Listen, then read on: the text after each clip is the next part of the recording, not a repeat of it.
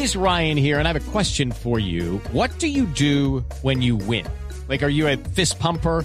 a woohooer, a hand clapper, a high fiver. I kind of like the high five, but if you want to hone in on those winning moves, check out Chumba Casino. At ChumbaCasino.com, choose from hundreds of social casino style games for your chance to redeem serious cash prizes. There are new game releases weekly, plus free daily bonuses. So don't wait. Start having the most fun ever at ChumbaCasino.com. No purchase necessary. VGW. Void were prohibited by law. See terms and conditions. 18 plus.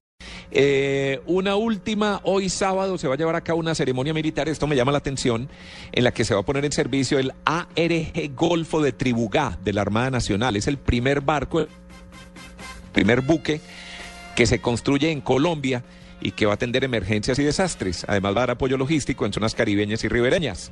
Es el primer buque diseñado y construido en Colombia. Se va a encargar de prestar servicios de ayuda a la población civil y logístico a bases militares en tierra mediante el transporte de personal, vehículos y maquinarias y víveres y todo lo demás. Entonces ya Colombia entra también en esta industria de los buques que ojalá no sean de guerra, sino para prestar ayuda.